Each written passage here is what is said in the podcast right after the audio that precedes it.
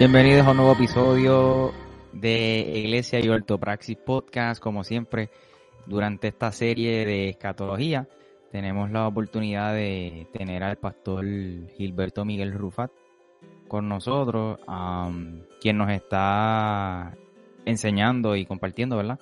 Todo lo que él ha estudiado, ha aprendido durante su peregrinaje en cuanto a este tema de la escatología se refiere. Sin embargo, en los pasados episodios estuvimos compartiendo y dialogando acerca de Mateo 24 y 25, que es el sermón del Monte de los Olivos. ¿Y qué estuvimos hablando allí, este, Bueno, estuvimos viendo precisamente una profecía que eh, ha sido sumamente malinterpretada y hemos ido viendo en estos últimos pasados dos episodios eh, cómo se relaciona tanto el 24, con el capítulo 24 y el capítulo 25 de Mateo eh, a base de esta misma eh, profecía. Y eso nos va a dar pie a lo que vamos a estar precisamente hablando hoy, porque es muy importante entender ciertos aspectos de esta profecía que Jesús está dando, en donde él primero está eh, haciendo referencia a la misma profecía de Daniel, que la vamos a encontrar en Daniel capítulo 9, y ¿verdad? Habla de la venida del Hijo del Hombre y lo que representa entonces eh, el Hijo del Hombre en, este tipo de profecía. Eh, y eso es lo que estuvimos más o menos hablando, ¿verdad? En esos últimos, estos dos pasados dos episodios. El día de hoy vamos a estar bregando entonces con una pregunta que es, eh, o un aspecto que es bien importante para entender a qué se refería Jesús cuando él estaba hablando tanto de las parábolas, por ejemplo, la parábola de, las diez vírgenes, eh, eh, ¿verdad? Etcétera. O sea, vamos a ver cómo, cómo Jesús, eh, o, cómo podemos relacionar, o por qué se puede entender de la manera en que estuvimos discutiendo estas profecías. Y tiene que ver con, precisamente como hemos titulado este episodio, que viene siendo cuál es o cuál generación será testigo del fin. Y vamos a estar discutiendo entonces la palabra generación en estos pasajes. Eh, y para eso el pastor Gilberto Miguel Rufán nos va a estar ayudando y va a estar discutiendo eh, precisamente a qué se refiere Jesús con esta profecía, ¿verdad? Y cómo podemos eh, establecer y dónde podemos establecer esta profecía a base precisamente de lo que se refiere generación. Pastor. El, micrófono suyo.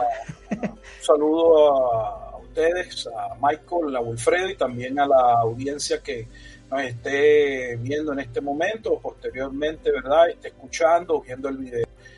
Agradecemos como siempre a la oportunidad que Dios nos da de poder este, contribuir a la edificación del cuerpo de Cristo. Así que vamos entonces a ver cómo Dios nos ayuda para contestar, perdón, esta pregunta relacionada al significado de esa generación, a qué generación se estaba haciendo referencia en lo concerniente a Mateo 24, especialmente en el versículo 34. Me gustaría leerlo para que, ¿verdad? Eh, los que estén posteriormente escuchándolo o aún en el video tengan eh, conciencia, sepan de qué estamos hablando.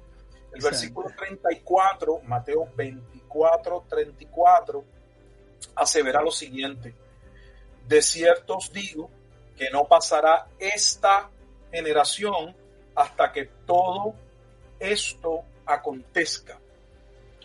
Entonces ya hemos en un video pasado mencionado que el sermón sobre el Monte de los Olivos guarda una clara relación con los acontecimientos que habían sido profetizados por Daniel en la profecía de las 70 semanas, refiérase allí a Daniel 9, 24 al 27, y esa conexión se establece o la establece Jesús mismo en Mateo 24, versículo 15, cuando le dice a sus discípulos que él, se estaba, él estaba haciendo referencia a lo que el profeta Daniel había establecido. Vamos a ver por qué todo esto es sumamente importante y cómo esto conecta y nos ayuda a entender que la generación a la que se está haciendo referencia era a la generación que Jesús tenía eh, ahí enfrente, a la generación en aquel primer siglo de la era cristiana. Ahora, antes de pasar y entrar al significado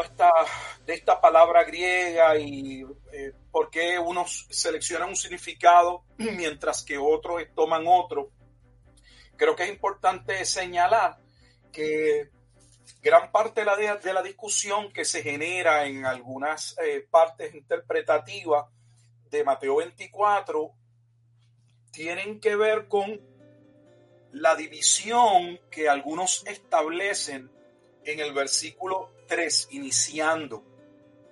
¿Por qué? Porque algunos comentaristas van a eh, establecer que los discípulos le hicieron varias preguntas a Jesús y la razón de dividir las preguntas es dividirlas en diferentes periodos para entonces poder ajustar y concluir de acuerdo a su posición que unas cosas se dieron en el pasado y que otras cosas todavía están en el futuro. Porque si se ve la estructura o la unidad de la pregunta, entonces tendrían problemas, tendrían que dejarlo todo hacia un cumplimiento en el primer siglo, o entonces dejarlo todo en un cumplimiento hacia un futuro. Eh, los preteristas, por ejemplo, completos o totales, van a ver en esta profecía un cumplimiento completo en el primer siglo. Pero tenemos otros hermanos que van a establecer que Mateo 24 tiene que ver o está relacionado con los eventos de la segunda venida de Jesucristo, como lo hace, por ejemplo, el pastor John MacArthur. Eso es básicamente su posición, que Mateo 24 eh, se refiere a los eventos asociados a la segunda venida de Jesucristo. Ahora bien, lo primero entonces que debemos establecer es que no se justifica de la lectura de Mateo 24 y 25 una división en las preguntas. Eh, no, nadie que esté leyendo Mateo 24, que venga leyendo o que inicie la lectura aún en Mateo 24, eh, puede decir que de la lectura o de los primeros dos versículos, cuando usted llega al 3, se desprende o posterior al 4, que usted tiene que ver o que uno debe poder ver cada una de esas preguntas en diferentes marcos de tiempo, porque no se desprende de allí ninguna división. De hecho, la división no es posible por una sencilla razón. No por la cuestión gramatical griega ni nada, sino porque si Jesús mismo vincula esta profecía a la profecía de Daniel capítulo 9, le estaríamos haciendo una añadidura, estaríamos haciendo una división que el ángel Gabriel no hizo cuando le expone a Daniel lo referente al momento en que Dios vendría para traer salvación al pueblo, que sería en los días del Mesías príncipe. O sea que eh, hacer una división aquí en el capítulo 24, eh, eso es importante que se entienda, sería crear una división o añadirle algo a la profecía que Dios le dio a Daniel en Daniel 9, 24 y 27. Estamos hablando de algo serio, muy serio. ¿Por qué se hace esto a pesar de que algunos entienden y otros no? Porque creo que algunos pecan de ignorancia pero la razón es para ajustarlo a su sistema escatológico. Yo creo que eh, una de las cosas que a las que todos luchamos, eh, Michael y Wilfredo, eh, es con ser objetivos. Porque nunca vamos al texto bíblico ni a ningún asunto con una mente en blanco. Tenemos de alguna manera algunas ideas preconcebidas, alguna forma ya que nosotros hemos interpretado X evento o que lo entendemos, pero por eso mismo digo que debemos tener sumo cuidado al momento de hacer el ejercicio interpretativo de aunque uno pueda tener una, no sé, una manera de verlo o haya aprendido una manera de interpretar el pasaje, uno debe permitir que sea el ejercicio propio de la investigación, de, no sé, de la conclusión a la que lleguemos basado en esa examinación de los datos, de toda esa prueba que vamos recopilando, como, como lo hace un, un investigador. Lo hemos dicho en otros programas, un investigador llega a una escena de crimen o a un policía, un, un accidente automovilístico, y muy probablemente cuando él se baja de ver los carros, cómo están, él tiene a lo mejor una idea de lo que pudo haber pasado, pero a él, a él no le pagan y no es propio que él eh, subjetivamente llegue a una interpretación, él tiene que ser objetivo. Para ser objetivo, él tiene que tomar eh, apuntes y tiene que escuchar a cada uno de los testigos, tiene que evaluar, tiene que sopesar la evidencia, tiene que hacer todas las consideraciones para que luego esa evidencia lo lleve a la conclusión final, la que sea. El problema nuestro es que traemos ya una posición escatológica y es la lucha con la que venimos y, yo, y, se entiende. Eh, en mi caso particular, que nunca me había dedicado a estudiar el tema de la escatología con profundidad, venía de una línea dispensacionalista premilenialista. Eh, creía en el rapto secreto de la iglesia, eso era lo que prediqué, eso fue lo que creí, lo que prediqué por algún tiempo. Así que eh, lo entiendo y entiendo a nuestros hermanos, pero nuevamente no podemos estar jugando con los pasajes para acomodar a los pasajes a nuestra posición eh, escatológica. De hecho, déjeme decirle algo más y voy a pasar a la generación, esto es como una introducción. El pasaje tampoco lo permite dentro de su propio esquema escatológico. ¿A qué me refiero? Ellos no pueden estar hablando del fin o interpretar esa generación relacionada al fin, que vamos a hablar ahorita de la palabra fin en otro programa, pero ellos no pueden ver allí un fin en esa generación futura. ¿Por qué? Porque dentro del esquema del rapto, cuando llegue en la semana de la tribulación, lo que se da el evento de la segunda venida de Jesucristo y la segunda, segunda venida de Jesucristo no pone fin al mundo, no, no trae de la mano el estado eterno en esa posición escatológica. Lo que trae de la mano es el milenio. Por lo tanto, aún desde el punto de vista de su propia escuela escatológica y del esquema de eventos que ellos ponen en esa línea de tiempo, luego del rapto de la iglesia, sea antes de la tribulación, sea en medio de la tribulación, sea al final de la tribulación, conduce a la segunda venida de Jesucristo y luego de la segunda venida de Jesucristo lo que se establece es la era del milenio. Por lo tanto, no cae ni aún en ese propio esquema ese fin. Los judíos tampoco estaban esperando el fin. Eh, nosotros no podemos nunca arrimar o llegar a una interpretación que viola el propio entendimiento de los autores o los testigos oculares eh, de aquella audiencia original a la que Jesús le habló. ¿Por qué? Porque ellos no estaban esperando el fin del mundo, ellos lo que estaban esperando es que cuando llegara el Mesías, independientemente de los juicios asociados a la llegada del Mesías, lo que estaban esperando era el establecimiento del reino. Y eso se establece aún cuando Jesús se va. Los discípulos todavía le están preguntando, Señor, ¿y cuándo restaurarás el reino de Israel? Ellos no están esperando el fin del mundo, están esperando el reino. Digo todo esto porque es sumamente importante la asociación de la generación con Mateo 24.3 en términos de que se hacen unas divisiones, se crean unas divisiones en la pregunta para, para tratar de acomodar diferentes partes de la narración a eventos que podrían contra, con, ¿verdad? podrían eh, ser considerados o entendidos como el cumplimiento en el primer siglo y otros para dejarlos en un futuro. ¿Por qué Jesús no puede estar hablando de una generación futura. Primero vamos a empezar con el significado de esa palabra griega eh, generación. Es la palabra genea y es una palabra que tiene varios significados. Algunos de los, de los más comunes es descendencia, eh, una prole, que va básicamente una progenie, una raza o nación. Algunos lo, lo y la palabra generación. En términos de Mateo, que es el libro ¿verdad? que estamos examinando, esta palabra generación, dentro de ese evangelio específicamente, la palabra generación se usa diez veces. Es importante porque cuando uno está haciendo un, un, estudio eh, para un exégesis de un pasaje y va a considerar el aspecto de una palabra que es importante, debe buscar cuántas veces esa palabra se utiliza dentro de esa carta o libro para ver cómo el autor la viene utilizando. Entonces, la palabra nuevamente griega aparece en 10 ocasiones.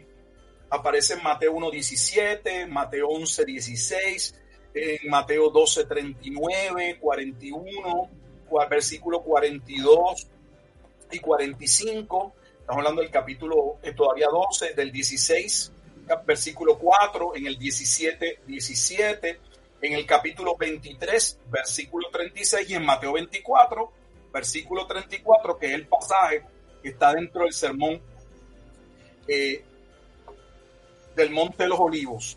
Ahora bien,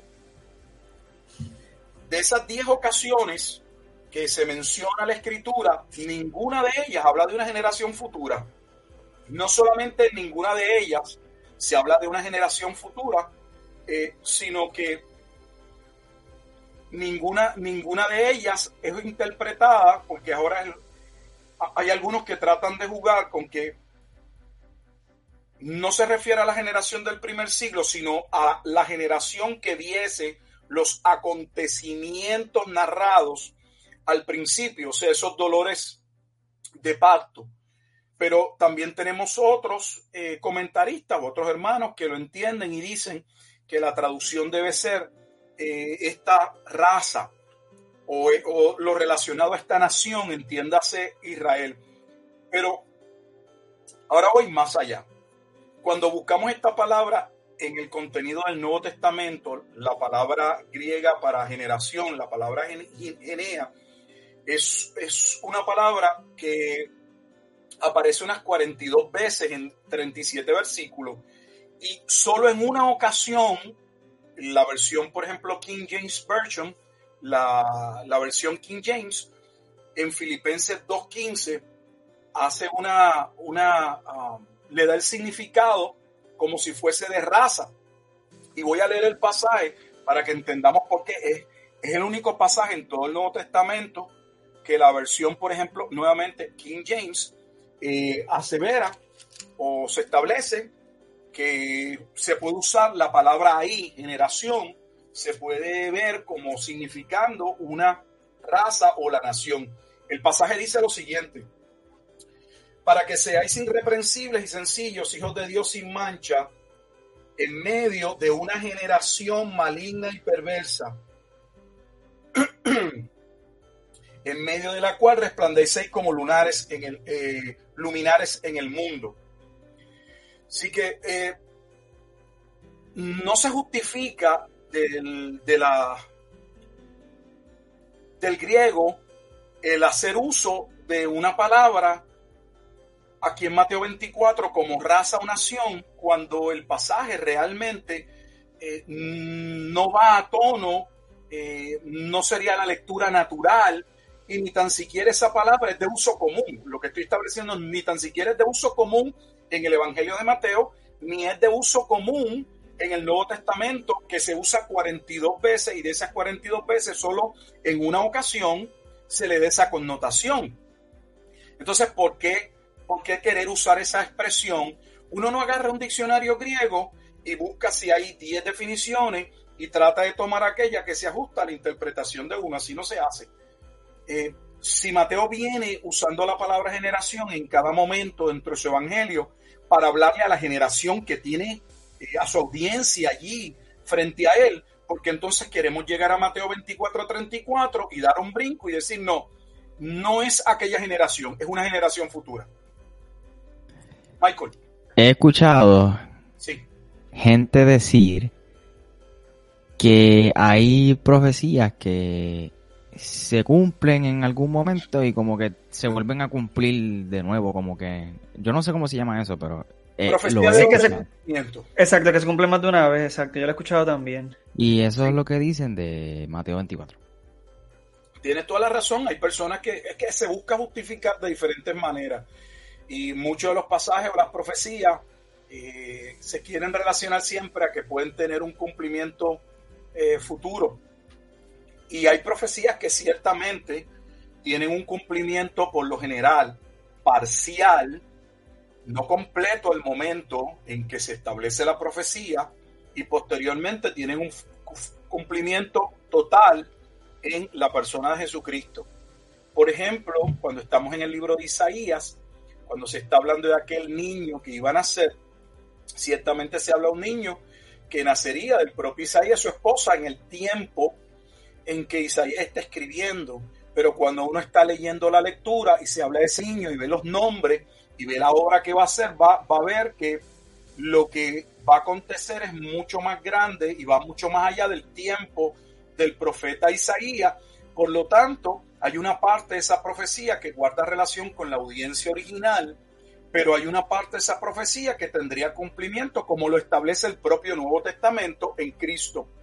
El problema es que tenemos profecías de esa naturaleza que el mismo Nuevo Testamento nos ayuda a ver que eran profecías de doble cumplimiento. Pero se utiliza ese ejemplo, entre otros, para querer usar cualquier profecía que alguien le convenga y entonces decir, bueno, es que se cumplió aquí, pero también se va a cumplir allá. Se hace con Joel. En la profecía de Joel 2, y me refiero al libro de los Hechos en el capítulo 2, cuando claramente Pedro establece, cuando llega la venida del Espíritu Santo, que era el cumplimiento de lo que Joel había establecido, el profeta Joel, en el capítulo 2. Y algunos comentaristas, como eso no va con su eh, entendimiento de cuando se cumple el nuevo pacto o cuando acontecen esos sucesos de acuerdo a su orden escatológico. Dice, no, no, Pedro entonces lo que nos está diciendo que es, que es parecido a lo que va a ocurrir cuando Joel, cuando se cumpla lo que Joel, habló. Pero eso no es lo que dice el versículo. Eso no es lo que se desprende del texto.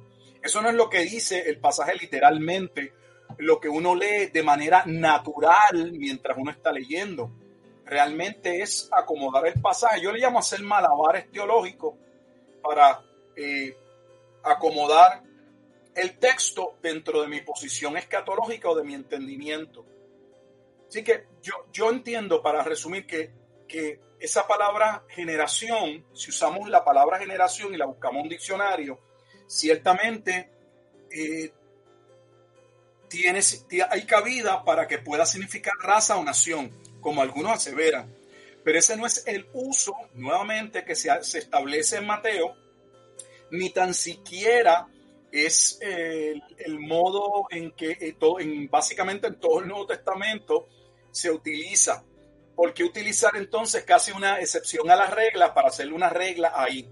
Eh, no, no se justifica bajo ninguna, bajo ninguna este, eh, circunstancia. Encima de eso, eh, el, en griego, esta generación usa un pronombre demostrativo que claramente establece que esta está refiriéndose a la generación a la que Jesús le habla. No hay ninguna entonces razón para concluir. De hecho, pueden buscar y básicamente no existe. Usted no tiene que saber griego, pero un ejercicio cuando uno no domina el griego, yo no lo domino, eh, es ver las Biblias, cómo han sido traducidas, las traducciones que conocemos que son traducciones eh, que tienen peso, que han sido consideradas como buenas traducciones, y ver cómo se, se ha traducido. Mm, yo no recuerdo que hay una traducción que diga aquella generación, como que traslada el evento a un futuro. Sí sé, por ejemplo, que en el Nuevo Testamento, en la versión aramea, la, la pechita, lo, lo, pone o lo coloca de una manera diferente, justificándolo como raza. Pero no es común, casi todas las, versiones de la Biblia lo traducen como que los acontecimientos van a pasar en la generación a la que Jesús le está hablando. ¿Cómo podemos establecer más allá del griego um, y todas estas cuestiones que pueden ser técnicas ¿Cómo podemos estar seguros? Creo que es lo más importante de a qué generación Jesús se está refiriendo. Porque en Mateo 23 Jesús habla de los juicios que iban a acontecer ya previamente contra Jerusalén, pero también usa el término generación. Entonces, aquí el juego es que la generación puede ser una generación futura, que sería la generación nuevamente que vería esos acontecimientos. Pero ¿cómo nosotros podemos saber? ¿Hay alguna manera como creyentes que podamos saber y podamos colocar esa generación en un tiempo específico, sí lo podemos. ¿Por qué? Porque más allá de buscar toda esta cuestión del, del griego, es cuando nos acercamos a un versículo, tomar nota de lo que se viene hablando con mucho cuidado. ¿Por qué? Porque se está hablando de la generación que vería qué. La venida del Hijo del Hombre. Y aquí está todo. Se está enmarcando una generación, pero es la generación que vería la venida del Hijo del Hombre en las nubes, que, eh, dicho sea de paso nuevamente, este, la, la, profecía de Daniel 9, 24 al 27. Y aunque a lo mejor no nos serviría entonces la palabra generación, el uso o lo que Jesús menciona en Mateo 24, 3 y en Mateo 24, en el capítulo 23, perdón, de Mateo, cuando se de la palabra generación, o en el capítulo 24, cuando buscamos si el Evangelio de Mateo coloca, nos da un punto exacto de dónde sucede esa generación, hay dos pasajes o dos capítulos clave.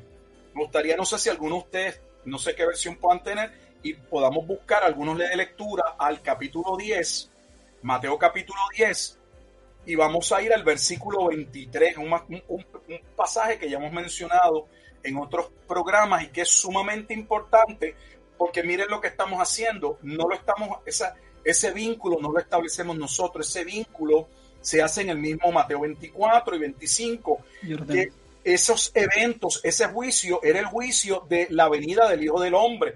No podemos separar, es el punto para que entiendan la generación no podemos colocar la generación en un lado, a un lado y, colocar entonces la venida de la, del Hijo del Hombre separada como si no estuviesen unidos. Están unidos. La generación a la que se hace relación es la generación que vería la venida del Hijo del Hombre. Ahora, como sabemos nuevamente, hay un pasaje en el Nuevo Testamento, especialmente en Mateo, que nos diga cuándo iba a acontecer esa generación Mateo capítulo 10, versículo 23. Vamos a leerlo. Okay. Yo lo tengo, pastor, si lo puedo leer, sí, sí. El 23 dice, eh, cuando os persigan en esta ciudad, huid a la otra, porque de cierto os digo que no acabaréis de recorrer todas las ciudades de Israel antes que venga el Hijo del Hombre. Vamos a poner en contexto este, este, este versículo para que entendamos cómo nos ayuda y nos da claridad y de una vez veamos cómo, se, cómo cuando estamos este, estudiando un pasaje, debemos siempre tomar en consideración todo el contexto, la lectura del libro que estamos este, interpretando o buscando el significado. En el capítulo 10 Jesús ha tomado un tiempo para escoger sus discípulos, los que se van a convertir en sus apóstoles. Inmediatamente los envía les da la comisión. Nosotros hablamos de Mateo 28 como la gran comisión. Y si es la gran comisión, en el, en el sentido de que se expande la primera comisión. Pero la comisión no empieza en Mateo 28. La comisión a sus discípulos inició en el capítulo 10 de Mateo y en específicamente los versículos 5 al 6 establecen que esa comisión inicial sería predicar que el mensaje del reino de los cielos se había acercado, donde En la extensión de Judea, en, todo el territorio del primer, de, dentro del imperio romano, que concernía que estaban los habitantes de eh, las tribus del sur, o sea, los judíos. Se se encomienda y lo que Jesús les está diciendo, ustedes en Mateo 10, 23, ustedes estarán finalizando, casi lleva, llegando a la conclusión de predicar el, mensaje del Evangelio, el reino de los cielos se ha acercado en la extensión de Judea, vuelvo y lo, lo señalo porque no es del mundo, en la extensión de Judea, cuando verían la venida del Hijo del Hombre en las nubes. Hay dos elementos importantes aquí. Número uno, que nos ayuda a, a eliminar uno de los argumentos que se levantan con que esto no pudo haber ocurrido en el primer siglo porque algunos sugieren o dicen o establecen o argumentan que la venida del Hijo del Hombre no pudo ocurrir en el primer siglo porque el Evangelio no fue predicado al mundo. ¿Y de dónde ellos lo sacan? Bueno, lo sacan porque claramente en Mateo capítulo 24 se establece que el Evangelio debía ser predicado al mundo en el versículo 14. El problema eh, con esto es que la palabra que se utiliza en, el griego no es la palabra cosmos para delimitar o para marcar el mundo completo. Se usa la palabra, la palabra griega, el yo, lo, yo le iba a comentar, pastor, que en el mismo capítulo 10, eh, en los versos 14, cuando Jesús los envía, dice, y si alguno no los recibiere, ni oyere vuestras palabras, salid de aquella casa o oh ciudad y sacudid el polvo de vuestros pies. De cierto os digo que en el día del juicio será más tolerable el castigo para la tierra de Sodoma y de Gomorra que para aquella ciudad. O sea, eso pudiera... Eh... Le, da apoyo. Ajá, exacto. Eso. Sí. Voy ahora, déjame explicar por qué la palabra es importante, la palabra que se utiliza eh, en griego, porque no es una palabra requiera, la, la, palabra de que el Evangelio tendría que ser predicado al mundo, no requiere el mundo completo, porque nuevamente esa palabra eikomene um, es la palabra que se utiliza en Lucas capítulo versículo 1 cuando se manda a ese a los judíos a que cada uno fuese empadronado, cada uno fuese a su región de procedencia. Y, y aunque allí se, se, traduce como que todo el mundo debía ser y cumplir, obviamente ese mundo estaba limitado al imperio romano, solo a la extensión del imperio romano. Al imperio romano le hubiese gustado taxar a todo el mundo, pero realmente no se refería al mundo, sino que esa palabra estaba una vez más limitada a la extensión del imperio romano. Pero mi argumento es que aún en Mateo 10:23, más allá de todo el imperio romano, la primera encomienda que Jesús le va a dar a sus discípulos, Él la está restringiendo en los versículos 5 y 6 de Lucas 10 al el área de Judea. Y les está diciendo, no al mundo completo, que cuando ellos estuvieran llevando el Evangelio a toda la extensión que comprendía eh, Judea primer, del primer siglo dentro del Imperio Romano, entonces en el versículo 23 se establece que ellos verían la venida del Hijo del Hombre. Eso elimina el argumento de que eh, se tuvo, no se pudo cumplir porque el Evangelio nunca se ha predicado al mundo. Es que el pasaje no está colocado donde que el, el Evangelio tenía necesariamente que alcanzar a toda tribu, toda raza del, del globo completo en ese momento en particular no lo requiere el pasaje. Nuevamente porque era la extensión de Judea. Esa es la, razón por la que Pablo menciona en Romanos capítulo 1, versículo 16, que el Evangelio sería predicado primeramente a quién? A los judíos, porque eso viene de la encomienda que Jesús le había dado a sus discípulos. No salgan de Jerusalén, no solo hasta que no hayan sido investidos de poder, sino hasta que no cumpliesen primero con que el Evangelio debía llegar primero a Judea, luego a Samaria y posteriormente a los confines de la tierra. Pero con relación a esa generación que vería la venida del Hijo del Hombre, lo que debía comprender o donde el Evangelio debía llegar era a la expresión de al territorio de Judea, podemos luego en otro episodio mostrarlo y tocarlo. Y claramente el Nuevo Testamento y las epístolas señalan que los apóstoles llevaron el Evangelio a cada uno de esos lugares. Más allá, Mateo 10, 23 establece que algunos de ellos estarían vivos, porque estarían cumpliendo esa encomienda. Entonces, si, si al menos se desprende del Mateo 10, 23 que algunos de esos discípulos estarían vivos, ¿Cómo es posible que si una generación, dos mil años después, pues, eh, ninguno de esos discípulos podría vivir para entonces estar dentro de la generación que vería la venida del Hijo del Hombre? Claramente Mateo 10:23 está colocando esa generación, porque es la generación que vería la venida del Hijo del Hombre dentro de la vida, el ministerio de los apóstoles en la región de Judea principalmente. El otro pasaje que nos ayuda, no sé si podemos leerlo, es Mateo 16, versículos 27 y 28. Se establece lo mismo.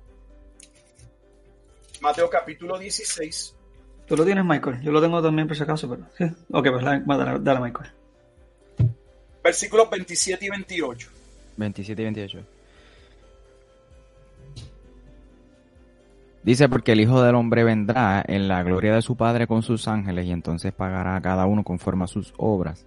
De cierto, de cierto os digo, que hay algunos de los que están aquí que no gustarán la muerte hasta que hayan visto al Hijo del Hombre eh, viniendo en su reino.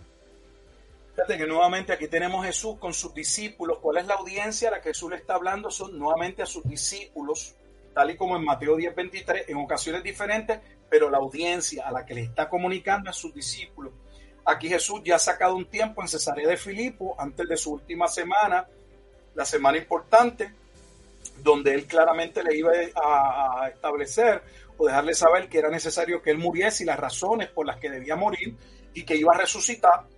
Y les señala en el versículo 27, porque el Hijo del Hombre vendrá en la gloria de su Padre con sus ángeles a que apagar a, apagar a cada uno conforme a sus obras. O sea, está hablando del día de la retribución, el día en que Dios vendría a ajustar cuentas con el pueblo que es exactamente el pasaje paralelo a Mateo 24, eh, lo tenemos en Marcos, pero en de Lucas, en el capítulo 21, se establece que cuando Jerusalén se viese rodeada de los ejércitos, y los ejércitos eran los ejércitos romanos, entonces debían saber que su eh, juicio había llegado, y no solamente eso, sino que se asocia ese momento de juicio, ese momento del asedio romano, estoy buscando aquí el pasaje de mi Biblia, con la retribución o con el pago que Dios le daría al pueblo.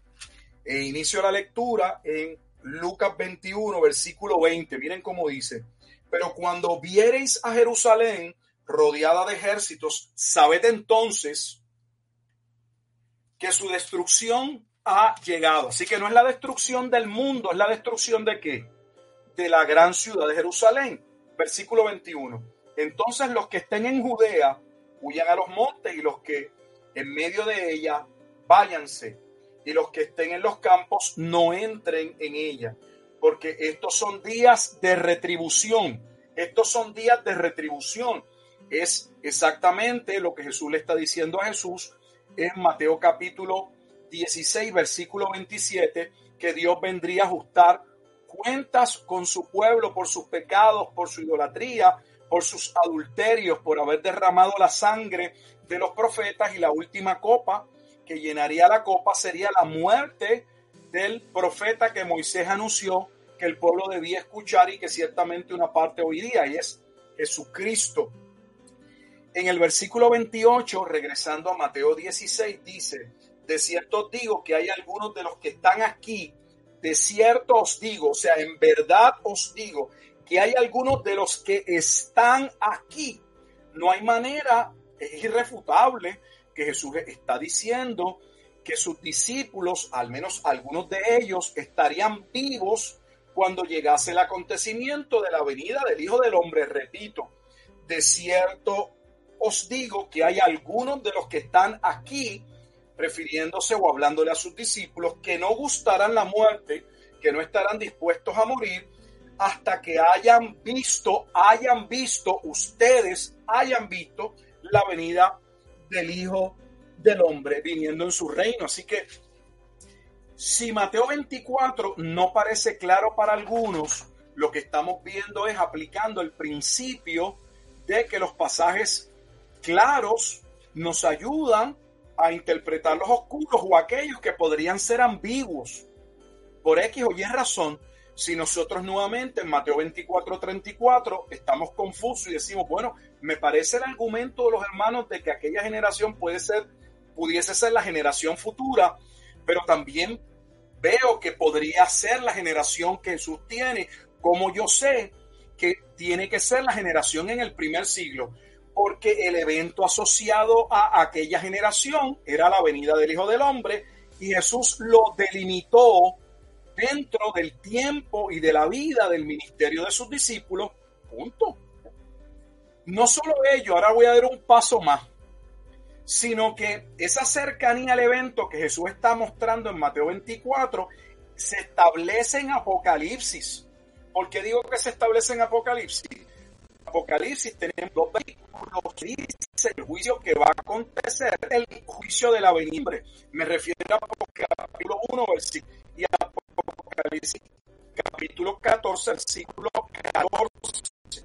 Apocalipsis Romanos 7, Apocalipsis 14, 14. Y es irrefutable que ese evento de la venida del hombre en las nubes está colocado como que debe ocurrir en un tiempo claramente cercano a la audiencia a la que se dirige el libro de la poesía. Apocalipsis 1.1 dice las cosas que deben suceder pronto. Apocalipsis 1.3 el tiempo está cerca. Apocalipsis 2.5 vendré pronto a ti. Apocalipsis 2.16 vendré a ti pronto. Apocalipsis 3.11 yo vengo pronto. Apocalipsis 11.14 viene pronto. Apocalipsis 22.6, las cosas que deben suceder pronto. Apocalipsis 22.7, aquí vengo pronto. Apocalipsis 22.10, porque el tiempo está cerca. Apocalipsis 22.12, aquí yo vengo pronto. Apocalipsis 22.20, ciertamente vengo en breve. No sé cómo eh, cada una de esas expresiones que señalan que lo que va a ocurrir, es cercano, por eso se le hace el llamado a la iglesia a entender el tiempo en que están viviendo y luego colocar esto hacia un futuro donde han pasado dos mil años y donde colocar ese espacio, que es colocar un, gap, una separación eh, entre esos dos eventos, una vez más, me reitero en lo que dije al principio, sería colocarle algo a la profecía de Daniel 9, 24 al 27 que no contiene la profecía. Porque en ningún lugar el ángel Gabriel le dice a Daniel, mira Daniel, hasta esta semana los eventos van a ir ocurriendo, pero cuando llegue este evento, aquí hay una pausa. Aquí hay un, tiempo indeterminado en el que no se va a continuar con la profecía hasta que ocurra este otro evento. Es, eso no se desprende de la profecía de las 70 semanas. ¿Quieren aportar algo, compartir algo hasta ahí? Sí, de hecho, este, eh, yo quería primero hacerle, entonces, eh, quiero hacerle varias preguntas. Eh, primero, esto esta coherencia o armonía entre estas profecías, se pudiese decir que entonces pudiesen combatir la idea de que esta profecía de Jesús tiene doble cumplimiento, ¿cierto? O sea, esto puede ayudar a que a, establecer eh, definitivamente y con esa contundencia con la que en Apocalipsis definitivamente se dice es pronto, es pronto y que sabemos que en la cultura judía la repetición de por sí denota o eh, un énfasis que es, eh, ¿verdad? Que es de algo importante y si se repite tantas veces en el texto, ¿verdad? Pues denota que es importante. Ahora, sí quería hacerle una pregunta relacionada a lo que estaba, le preguntó Michael, porque era una pregunta que quería hacerle en el último episodio y a mí se me olvidó con toda honestidad que tiene que ver con las profecías de doble cumplimiento, porque es algo que utilizan mucho precisamente con este pasaje que ya hemos visto que obviamente, ¿verdad? Eh, no es el caso y, hay evidencia o se ha presentado ya evidencia al respecto, sin embargo, eh, esto significa, pastor, si quiero saber, ¿verdad? Eh, porque utilizan, por ejemplo, las profecías del libro de Isaías para decir que, pues, hay profecías, ¿verdad? Que se, se cumplieron en el rey Ciro, que también se cumplieron en Jesús. Eh, le pregunto, entonces, ¿existen las profecías de doble cumplimiento? Sí, en el Antiguo Testamento teníamos ciertamente momentos en que hay eh, eventos que tendrían nuevamente, como ya comenté, un cumplimiento parcial dentro de la audiencia a la que se le escribe, pero del mismo, de la misma profecía o de la misma narración del libro se desprende que va a haber un un acontecimiento que no se va a dar dentro de ese tiempo. Cuando eh, estudiamos a Ciro, por ejemplo, eh, estamos hablando de Isaías capítulo 44 al final y al inicio del capítulo 45. Es la profecía en Isaías que, habla de quién daría la orden en, eh, cuando se cumpliesen los 70 años del cautiverio que debía estar Judá dentro de Babilonia quien va a dar esa orden para la reconstrucción del templo y de la ciudad va a ser Ciro. Sin embargo, cuando uno lee lo concerniente a los capítulos que continúan, habla de la obra del siervo sufriente y nunca se le llama a Ciro el siervo sufriente. El siervo sufriente tiene cuatro connotaciones solo en Isaías, donde las dos más importantes tienen que ver con que, con que el pueblo de Israel es utilizado o es mencionado como el siervo de Dios, pero específicamente mientras nos acercamos a Isaías 53, por poner un pasaje clave, ese siervo sufriente que va a llevar a cabo la obra sale del pueblo, pero es el Mesías. O sea, Cristo va a ser el siervo sufriente que cumple la obra. Y aunque sí es cierto, en Isaías capítulo 44, inicio del 45, especialmente al final del 44, se menciona a Ciro como un Mesías, que es algo inusual, porque estamos hablando de un Mesías no judío en el Antiguo Testamento, no es menos cierto que Ciro no iba a traer la redención, ni Ciro iba a redimir al pueblo, ni traería la consolación. Ciro lo único que iba a permitir era que el pueblo fuese a reconstruir la ciudad y el templo, cumpliendo con la profecía. Pero Isaías está hablando de una obra gloriosa en la que Dios viene a, a traer salvación. Una salvación que involucra un acto de redención y una redención que no puede ser asociada a lo que Ciro de Persia hizo, jamás. Por lo tanto, de la narración se desprende que hay una parte que corresponde a Ciro, pero hay otra que jamás se le puede colocar a Ciro, así que en ese sentido no es de doble cumplimiento en el sentido que lo mismo que hizo Ciro, posteriormente se duplicaría y lo haría Jesucristo. E, eso no se explica cuando se habla de la profecía de doble cumplimiento. Yo creo que es, errado, porque no estamos hablando de un evento que se cumple literalmente como la expresión se establece dos veces, de la misma manera, solo que en un tiempo diferente. No, eso no, eso no se refiere. Son profecías que tienen un alcance particular o, van a tener un cumplimiento. Algo va a ocurrir durante el tiempo o el contexto en el que la profecía se lleva a cabo, se escribe, pero dentro de la narración se asevera, se marca que algo va a ocurrir de mayor amplitud en un tiempo específico, que aunque guarda una relación, no es el mismo evento cumplido dos veces, jamás. De ahí la, la, la expresión cumplimiento parcial, ¿no? lo que estaba hablando ahorita. Siempre hay un cumplimiento parcial en el primer, en el tiempo en que las profecías se, se, hablan, cuando, digo parcial, cuando la profecía tiene la connotación de que se va a cumplir en Cristo posteriormente. Hay profecías que se cumplen en un momento determinado y se acabó, se cumplió ahí ya.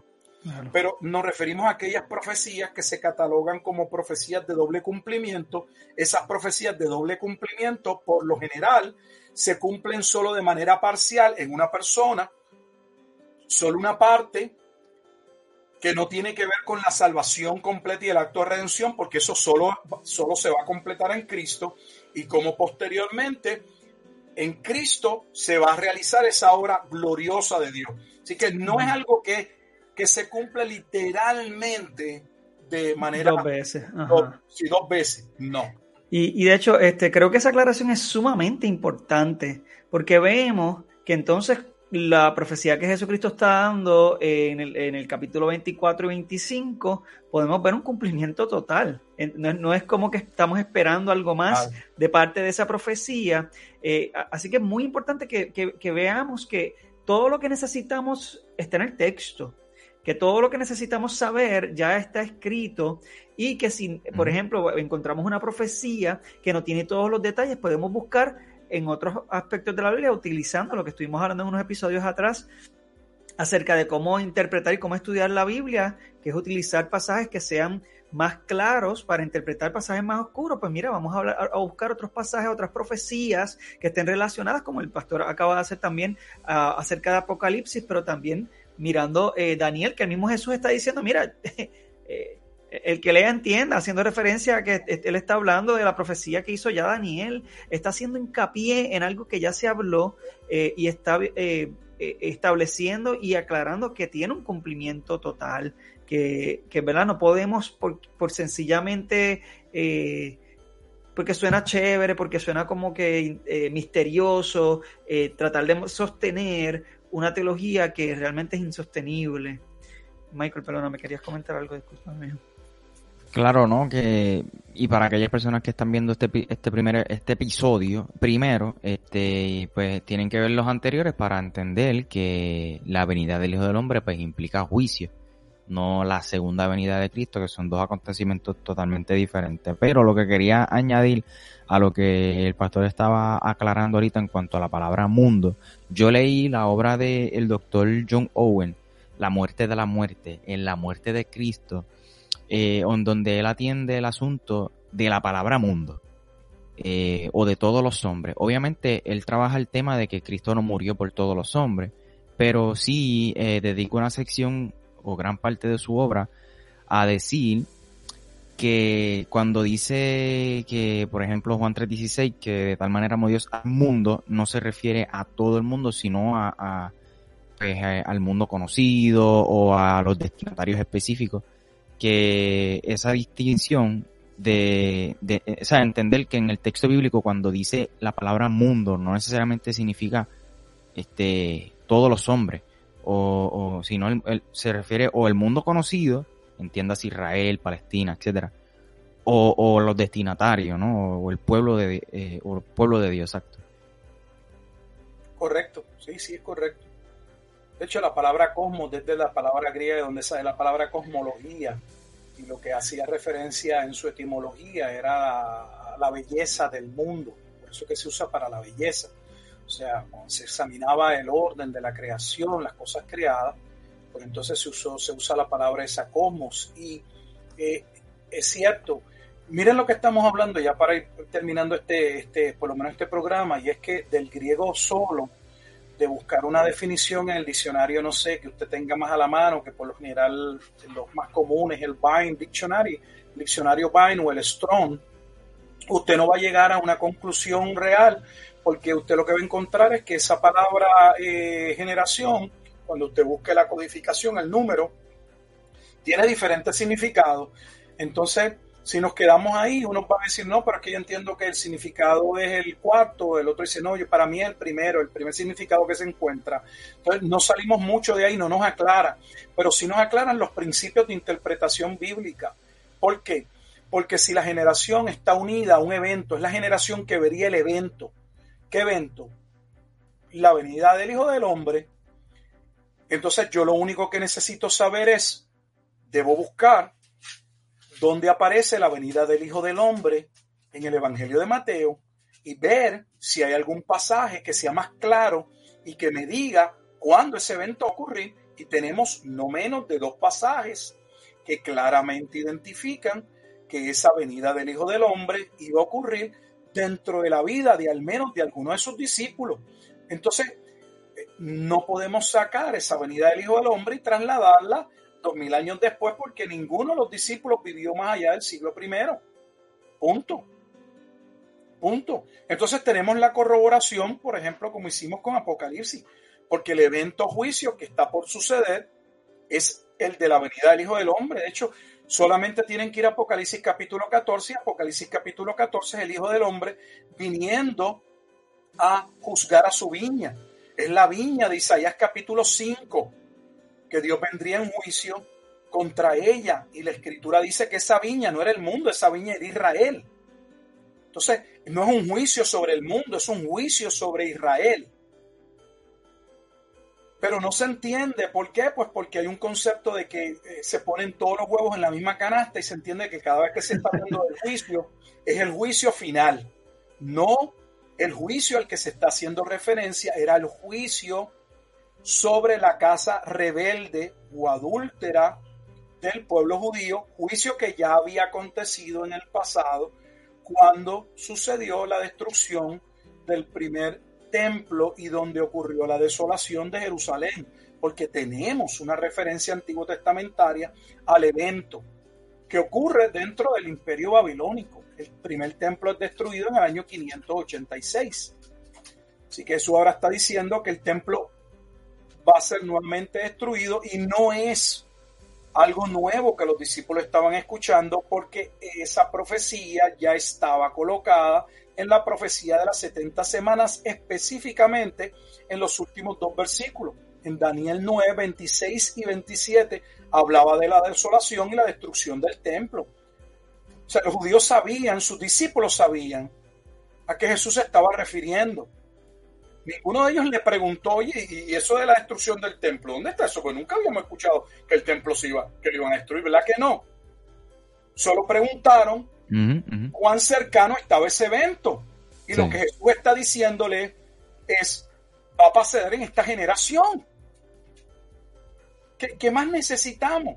Por eso es lo que muchas veces nuestro problema no es tanto de que el texto sea confuso y no podamos ver lo que naturalmente en una lectura se desprendería de ella, sino porque venimos con una mente preconcebida, queremos imponerle nuestra posición o esquema escatológico y acomodar los pasajes a que, bueno, pues mira, si lo pongo de doble cumplimiento, digo que todo ocurrió en el año 70, pero también puedo verlo todavía como ocurriendo siete años antes de la segunda venida de Jesucristo y también tengo el rapto en el mismo paquete.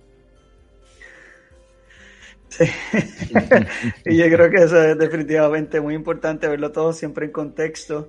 Eh, y hemos estuvimos hablando, estuvimos hablando, como estuvimos también discutiendo el, el, el Sermón del Monte de los Olivos en el 24 y 25 de Mateo, que eh, que, realmente también esto se relaciona a otros, otros mensajes que el mismo Jesús había dado, como cuando hizo los ayes en las ciudades este, contra Tiro, Sidón, Tiatira, etcétera, y, dice que ¿verdad? el castigo sería más tolerable para Sodoma y Gomorra, como también lo vimos ahí en, eh, el pasaje que, leyó este Michael del capítulo 10 de Mateo, eh, que, que, el día del juicio, y está haciendo referencia a un juicio que, que que quedó marcado en la historia, no es algo que realmente estamos esperando que suceda, eh, sino que Jesús, delante de unas ciudades en particular, eh, en, el momento en particular, está diciendo esto va a ocurrir aquí y, qué pena que va a, ocurrir, ah, que, va, que va a ocurrir, porque Jesucristo vino a tratar eh, o a predicarles y ellos, mira, no vieron los milagros, vieron todo eso y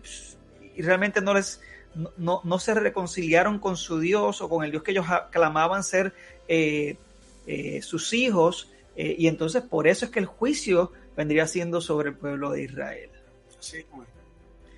Gracias, pastor. Este, vamos entonces cerrando este capítulo. Le agradecemos como siempre por su sintonía y le invitamos a que nos vean en el próximo episodio que vamos a estar tocando un tema muy, muy, muy relacionado a este. Así que Espero que lo hayan disfrutado.